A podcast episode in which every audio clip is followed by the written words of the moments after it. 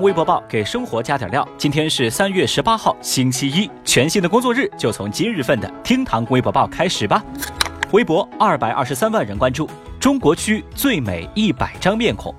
日前，某媒体评选出了二零一八年中国最美最帅的艺人。首先，中国区最美的一百张面孔公布了，其中的前五名分别是：第一名杨超越，第二名周子瑜，第三名迪丽热巴，第四名古力娜扎，第五位是猪猪。另外，中国区最帅的一百张面孔男艺人这一边，第一名吴京，第二名胡歌，第三名吴亦凡，第四名王嘉尔，第五名是邓伦。相关微博的评论区几乎是被各大艺人的粉丝为自己的爱豆打 call 所占据。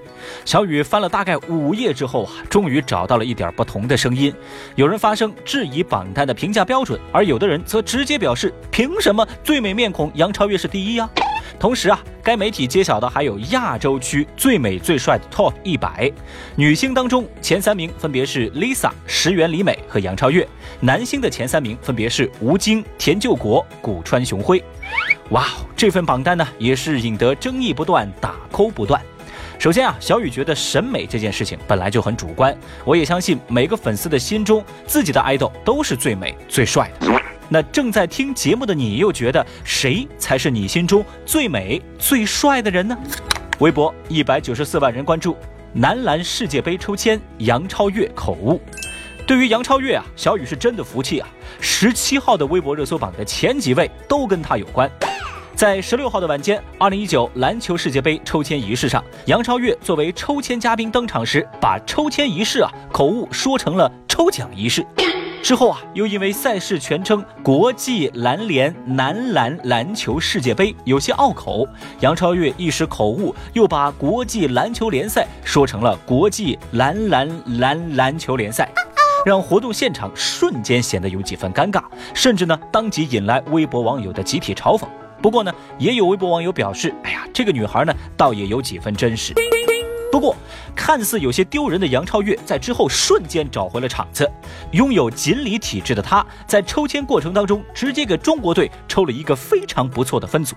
中国队和多支世界排名不高的球队同组，优势巨大。顺便呢，还把日本和韩国送到了强力的死亡之组。好吧，我现在再说，她是中国的第一美，还有人反驳吗？还有谁？微博一百一十二万人关注。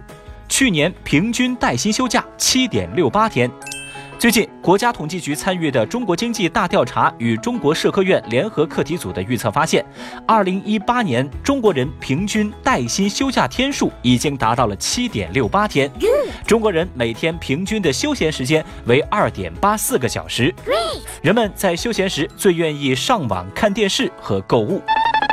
不过呀，看到这个数据和调查，微博网友们瞬间不淡定了，大家纷纷表示：“哎呀，我又给国家拖后腿了。”甚至还有人看过之后直接反问说：“据我所知啊，世界上只有一个中国，请问您这个调查调查的是哪个中国呀？”的确，作为一个至今都还没有休过年假的小雨来说，哎呀，这又是一个让人满脸问号的平均数了。不知道正在听节目的您有没有达到这个数据所谓的平均标准呢？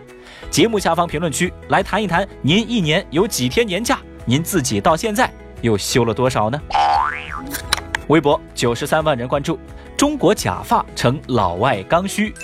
在脱发秃头成为世界难题之后，知名的跨境电商平台数据显示说，中国的假发成为外国人的刚需，占到全球出口量的百分之八十以上。中国生产的好一点的假发，最贵能卖到七八百美元。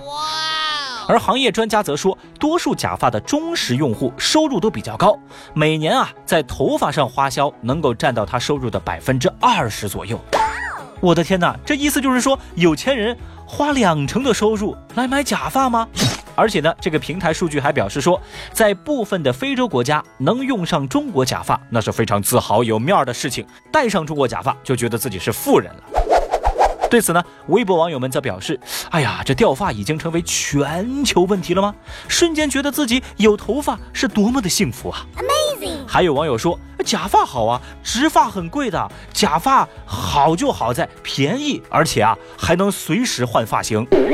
所以说，看到这儿，如果您现在头发还不少，那您就偷着乐吧。好了，以上就是今日份的厅堂微博报，明天咱继续再聊吧，拜拜。